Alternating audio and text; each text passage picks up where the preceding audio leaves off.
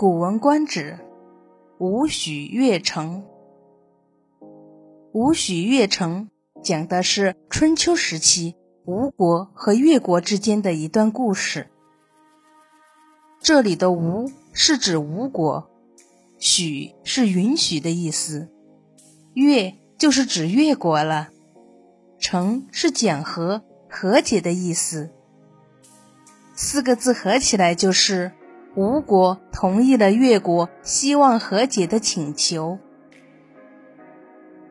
在春秋时期，吴国和越国是两个紧挨着的国家，这两个国家经常爆发战争，互相攻打，两个国家之间的仇恨也随着这些战争越积越深。一年。吴王阖闾听说越王永长死了，急忙起兵去攻打越国。气势汹汹的吴王阖闾本想趁越国办国丧的时候一举拿下越国，没想到新一任越王勾践智勇双全，两边的军队在最里决战，吴军大败，阖闾也死在了退兵的路上。阖闾死后。他的儿子夫差做了吴国的王。为了给父亲报仇，夫差十分勤奋地治理国家，训练军队。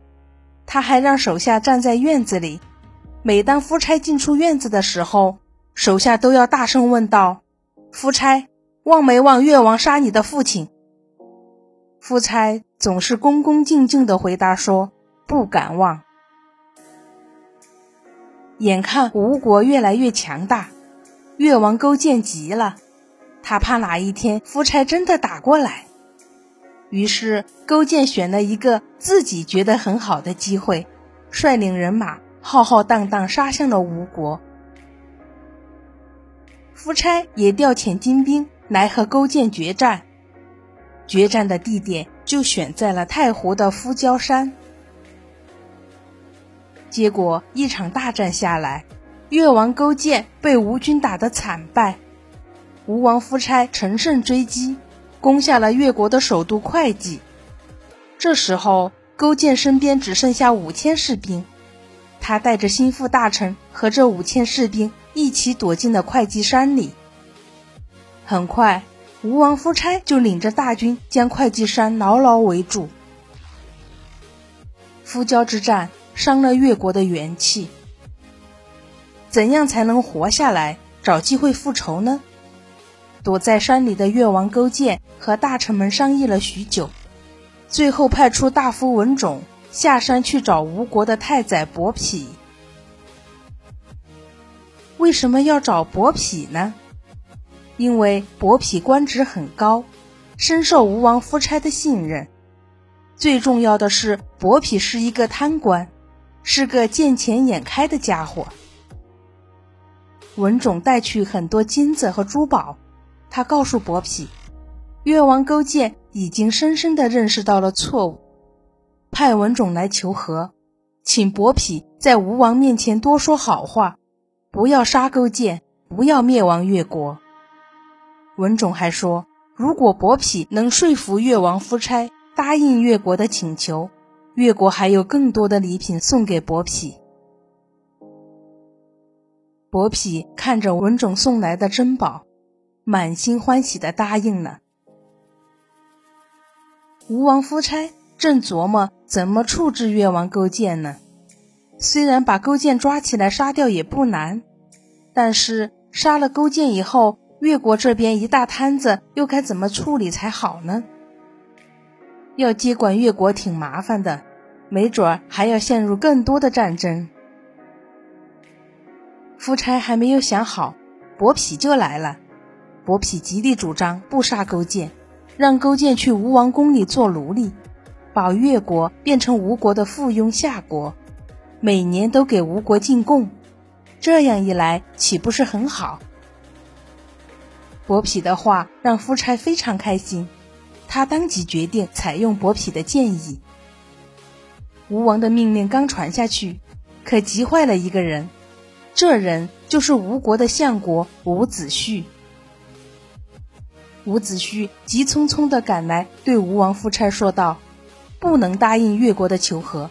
修养道德的最好方法，就是像春雨滋润万物，不断生长；消除疾病的最好方法，就是根治得干净彻底。从前夏朝的时候，过国的焦造反，为了杀死夏王，攻破了贞观，又去破真寻。夏王逃到哪里，他就杀到哪里。”最终在商丘杀死了夏王，但是焦不知道，就在他杀死夏王的时候，夏王的妻子从城墙的破洞爬出去，跑回了娘家。她在逃跑的时候已经怀孕，回到娘家后就生下了儿子少康。少康长大，为了躲避焦的追杀，逃到了有虞。他在有虞结婚，当时所有的财产不过十里见方的一处土地。全部随从加起来也就五百人，就是这样艰苦的条件下，少康一方面警惕着焦，一方面布施德政，笼络人心。很多夏朝的臣民纷纷来投奔他，少康将他们全部安置好，让他们各司其职。后来实力渐渐壮大的少康，派了间谍女爱去焦那里刺探消息，又派他的儿子季书去诱杀焦的弟弟义。终于灭掉了焦和义的国家，夏朝由此中兴。现在咱们吴国并没有当初焦的过国强大，越国的实力却比少康起家的时候强太多了。如果让越国缓过劲儿，又强盛起来，吴国就被动了。勾践此人能够亲近臣民，不施恩惠，他深得官民的心。越国与我国土地相连，又世代有仇。现在我们战胜了他，不但不消灭，反而去保全他，这是违背天命而助长仇敌。将来后悔就来不及了，姬姓的衰亡指日可待。我国处在蛮夷之间，而又助长仇敌，这样谋霸业是行不通的。伍子胥引经据典，耐心对比。对吴王夫差说明了不能答应越国求和的原因。可是伍子胥的话，吴王根本听不进去。他现在的脑子里全是剥皮的想法。留下勾践，越国每年会进贡东西来；杀了勾践，越国这一大摊子不好管，也收不到贡品了。伍子胥见吴王不听他的劝阻，心中非常郁闷。退下来后，他忧虑地说道：“越国只需十年时间聚集财富，再用十年时间教育和训练人民，二十年后，吴国的宫殿怕要变成池沼了。”夫交之战的结果是，越国成了吴国的下国，每年进贡大量贡品，包括美女。越王勾践夫妇到了吴国王宫，做了养马的奴隶。吴国实力一飞冲天，辉煌了二十年。只是吴王夫差没有想到，越王勾践卧薪尝胆，越国官民万众一心。十年生聚，十年教训，勾践真的用了二十年的努力灭掉了吴国，最终应验了伍子胥二十年前的判断。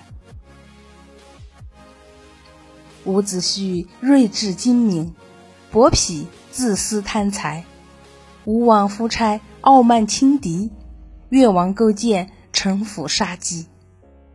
吴许越城时，已经埋下了越国灭吴的伏笔。故事吴许越城讲完了，谢谢您的收听，我是虎虎老师，咱们下个故事再见。